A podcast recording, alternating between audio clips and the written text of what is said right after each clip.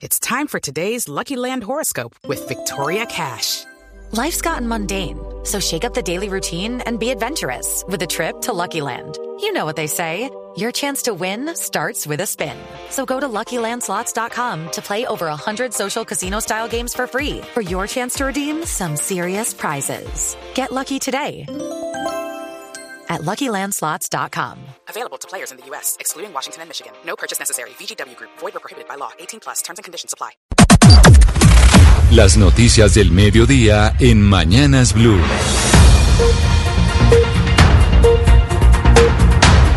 Son las 12 del día, dos minutos. Llegaron las noticias del mediodía y con ellas Eduardo Hernández. Don Eduardo, buenas tardes. Hola, ¿qué tal? Feliz semana para usted. Camila, ¿cómo está? Quiero empezar con una pregunta. ¿Usted se acuerda de un atraco cinematográfico que hubo en el sector de Santa Bárbara, en la localidad de Usaquén, aquí en Bogotá? Hace como un seis atraco, semanas. Un atraco cinematográfico a un edificio, ¿me habla usted? Exactamente. Donde Sí, claro, me acuerdo. Que qué susto. Nos asustamos muchos porque, porque fue un edificio en donde se entraron, eh, amarraron al, al vigilante, etcétera, etcétera, y entraron y robaron los apartamentos. Pues mucha atención porque le tengo noticia de última hora. Acaban de capturar a siete personas aparentemente vinculadas con ese atraco en el norte de Bogotá. Damián Landines. Sí, señor eh, Camila, Eduardo, les cuento que es una información de última hora que acaba de confirmar la policía y la fiscalía. Recordemos, este hecho ocurrió el pasado 19 de junio en el sector de Santa Bárbara, en Bogotá, y según los mismos residentes del edificio, pues todo ocurrió cuando uno de los delincuentes se hizo pasar por domiciliario, intimidó con arma de fuego al vigilante. En ese momento entraron dos delincuentes más, pero después, eh, pues un carro, un residente de este sector, sin percatarse, venían dos camionetas más y una moto con más cómplices del asalto y pues finalmente lograron este robo millonario. Seis semanas después, como lo recordaba Eduardo, la policía y la fiscalía están confirmando que capturaron a siete presuntos integrantes de la banda Alta Gama que serían responsables de este y otros robos más a residencias en Bogotá. Por ahora los detalles los entregó el director de la policía, el general Oscar Ateortúa. Se hicieron seguimientos con cámaras. Logramos ubicar el barrio donde finalmente ellos, después de efectuar este hurto en la localidad de Usaquén, llegaron no solamente para verificar cuál era el botín, abrir las cajas fuertes, sino hacer una repartición entre los integrantes de la banda organizada. Fue necesario recolectar 72 horas de grabación de más de 50 cámaras de seguridad para que se lograra este resultado. La captura de estos siete presuntos delincuentes harían parte de la banda Alta Gama y además también habrían realizado robos a residencias en la localidad de Usaquén y Suba, evaluados en más de 650 millones de pesos.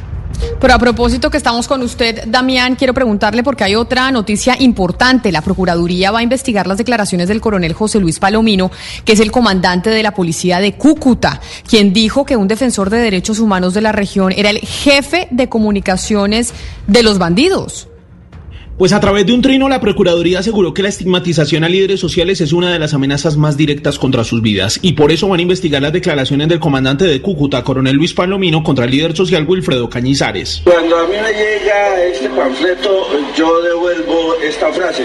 No sabía que usted era el jefe de comunicaciones de los bandidos. Esta afirmación se dio después de que el defensor de derechos humanos publicara un panfleto donde criminales daban ultimátum a los migrantes para que se fueran de Cúcuta, pero tras las declaraciones del coronel Palomino comenzaron las represalias contra Cañizares. Así lo relata. En redes sociales, por ejemplo, he recibido mensajes acusándome de guerrillero, acusándome eh, de ser eh, guerrillero del ELN, de estar al servicio del terrorismo, en fin. Lo que ha hecho es esto, esa es la gravedad del tema.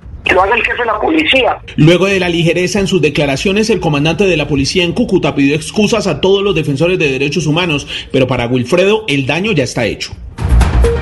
A las 12 del día, 5 minutos, se están cumpliendo más de tres horas desde que comenzó la audiencia en la que se va a definir si el abogado del expresidente Álvaro Uribe, Diego Cadena, es enviado o no a la cárcel.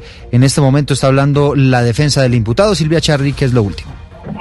Sí, señor, muy buenas tardes. Mire, le cuento que ya terminó la defensa del abogado Andrés Felipe Caballero, que es el que defiende los intereses del socio de Diego Cadena, Juan José Salazar. Él presentó, digamos, unas cartas en donde el exmilitar Carlos Enrique Vélez se retracta de unas declaraciones que dio ante varias instancias judiciales con las que hizo condenar eh, supuestamente eh, con su falso testimonio a personas inocentes. Eso, digamos, que se trata de todos los argumentos que están presentando estos abogados para desacreditar los testigos de la Fiscalía y como usted bien lo decía, Eduardo, inicia a esta hora la intervención del abogado Iván Cancino, que es quien representa al abogado del expresidente Álvaro Uribe Vélez, eh, Diego Cadena, inicia su intervención y como le mencionaba en el anterior Voces y Sonidos, pues en la tarde se espera que el juez 35 de garantías de Bogotá dé su decisión final sobre si les otorga medida de aseguramiento en domiciliaria, que fue lo que solicitó la Fiscalía, si los deja en libertad o si por el contrario eh, los envía a la casa. Silvia, muchas gracias. Son las 12 del día, 7 minutos. Sin duda alguna, ese juicio uno de los más importantes en este momento y del que hay que estar eh, pendientes. Pero por otra parte, por lo menos dos semanas se van a demorar eh, la implementación de los cursos de tránsito virtuales para que los deudores de las multas, de los comparendos de tránsito, se puedan ahorrar el 50% de esa sanción. José Luis Pertús, ¿qué es lo que dice el distrito de la medida que está pendiente de la firma de la alcaldesa Claudia López? Camila, sí, muy buenas tardes. Mire, le cuento que hasta que la Secretaría Jurídica no revise este acuerdo aprobado por el Consejo este fin de semana, la alcaldía pues no lo va a firmar, pero desde el distrito nos dicen que la alcaldesa sancionaría este acuerdo en unas dos semanas. Mientras tanto, las personas a las que le hayan impuesto un comparendo en Bogotá, Camila, comparendo de tránsito, ¿qué deben hacer? Bueno, recordar que en estos momentos los términos de los comparendos están suspendidos, pero el ciudadano tiene tres opciones. La primera, pagar el 50% del valor de la infracción a través de la página de movilidad. La segunda, esperar a que se reanuden los términos y desde el primer día hábil el ciudadano tendrá cinco días para cancelar el valor del comparendo. Y la tercera, impugnar el comparendo una vez también se reanuden estos términos, es decir, mientras se supera la cuarentena.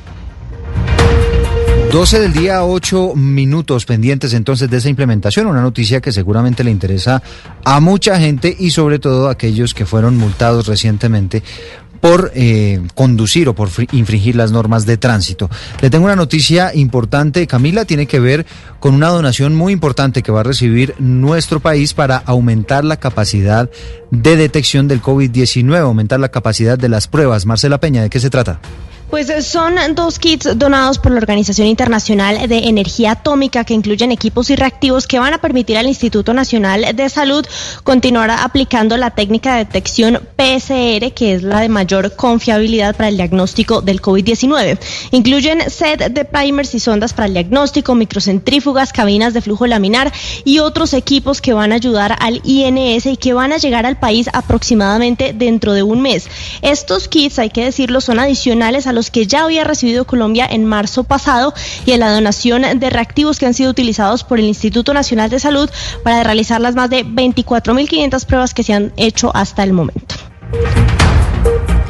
Son las 12 del día, 9 minutos, y nos vamos para el departamento del Huila porque continúa la indisciplina social en Neiva. Durante el fin de semana se registraron 124 riñas y más de 400 fiestas en la capital del Huila. Algunas de estas con excesivo consumo de licor. Silvia Lorena Artunduaga. La irresponsabilidad social fue uno de los protagonistas durante el fin de semana en varios sectores de Neiva, donde las autoridades atendieron 411 fiestas clandestinas, 124 riñas y además impusieron 303 comparendos a ciudadanos por incumplimiento del toque de queda decretado por el gobierno municipal como una medida para evitar la propagación del coronavirus. Coronel Carlos Ernesto Carmona, subcomandante de la Policía Metropolitana. 240 llamadas se generaron por alteración a la tranquilidad, 411 estaban relacionadas con fiestas o reuniones clandestinas. De la misma forma se recepcionaron 124 requerimientos para atención de casos de riña. Se registraron 303 comparendos por incumplimiento a los decretos tanto presidenciales como municipales de aislamiento obligatorio. En Neiva a la fecha se han notificado 600 casos de COVID-19, de los cuales 389 continúan activos. Y en las últimas horas se conoció de un presunto caso de abuso de autoridad por parte de la policía contra un menor en Santander. Los familiares de un joven de 17 años dicen que fue detenido porque supuestamente estaba violando el toque de queda cuando en realidad, según dicen ellos, estaba transportando alimentos para los animales de una finca. La historia con Javier Rodríguez. El caso ocurrió en el corregimiento de Tona, dos horas de Bucaramanga, cuando el joven Esteban Mendoza, de 17 años, fue detenido por dos agentes de la policía por estar violando supuestamente el toque de queda. Dice la familia del adolescente que este estaba llevando en una motocicleta comida para el ganado y los cerdos que tienen una finca. Pero lo más grave, según Rubén Mendoza, es que a su sobrino lo bajaron en una patrulla hacia la estación de policía del barrio La Joya de Bucaramanga, sin las medidas de bioseguridad y a una ciudad donde hay muchos casos COVID, cuando en Tona no se ha reportado ninguno aún. Son muchos atropellos que hay, uno entiende que es menor de edad y todo, pero hombre, ahí en el campo, en, en, su finca, con sus animalitos, ¿qué daño le estaba haciendo a las personas? Hasta el momento la policía en Santander no se ha pronunciado sobre esta grave denuncia sobre presunto abuso de autoridad con un joven de 17 años en el municipio de Tona.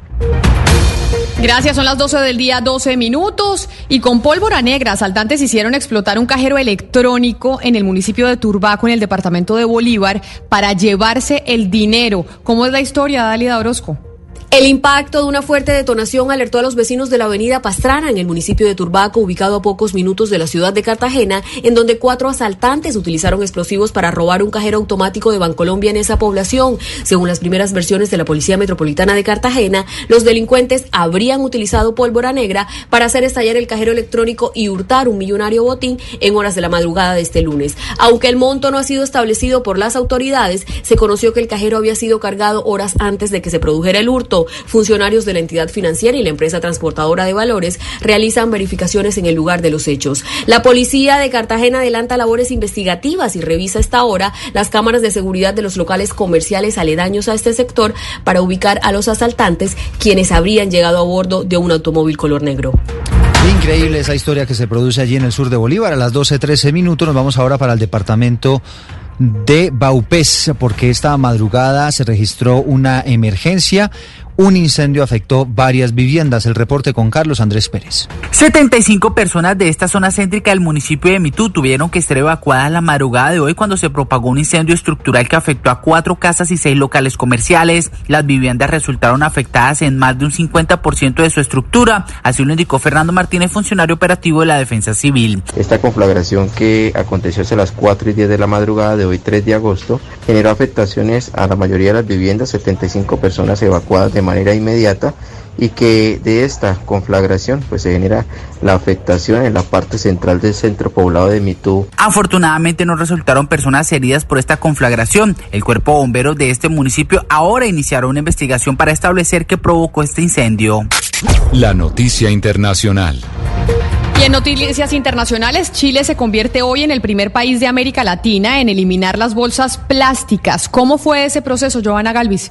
Sí, fueron dos largos años desde la aprobación de la ley que prohibía el uso de bolsas plásticas en el comercio chileno y que hoy culmina su última fase con la entrada en vigor. Pero se preguntarán por qué dos años después. El 3 de agosto de 2018, cuando se aprobó dicha ley, se comenzó a limitar el uso de estos plásticos a un máximo de dos unidades por cada compra. Así se le dio tiempo a los empresarios para modificar las dinámicas hasta el punto de no usar más bolsas. Escuchemos a la ministra chilena de Medio Ambiente, Carolina Schmidt.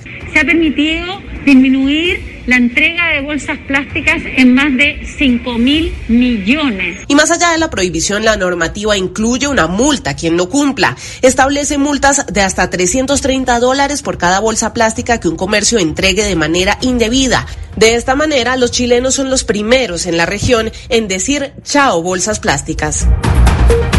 Y en más noticias internacionales, el rey Juan Carlos ha comunicado a Felipe VI su decisión de trasladar su residencia fuera de España. Según se ve en el comunicado, el rey emérito recuerda que hace un año decidió expresar su voluntad de dejar de desarrollar actividades institucionales y que ahora, ante la repercusión pública que está generando ciertos acontecimientos pasados de su vida privada, en este caso, ha decidido trasladarse fuera de España.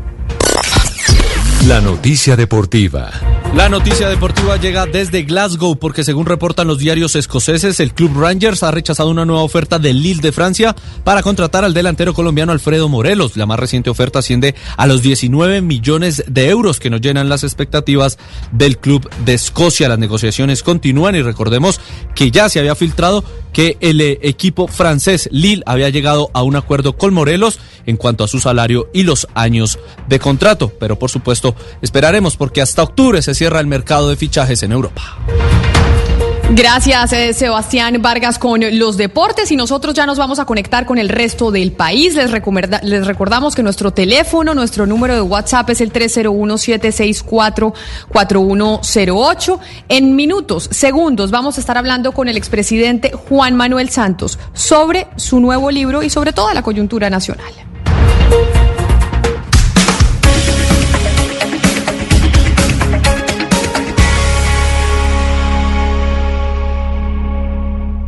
Hello, it is Ryan, and we could all use an extra bright spot in our day, couldn't we? Just to make up for things like sitting in traffic, doing the dishes, counting your steps, you know, all the mundane stuff. That is why I'm such a big fan of Chumba Casino. Chumba Casino has all your favorite social casino style games that you can play for free anytime, anywhere with daily bonuses. That should brighten your day a little. Actually, a lot. So sign up now at chumbacasino.com. That's chumbacasino.com. No purchase necessary. Group. Void were prohibited by law. See terms and conditions. 18 plus.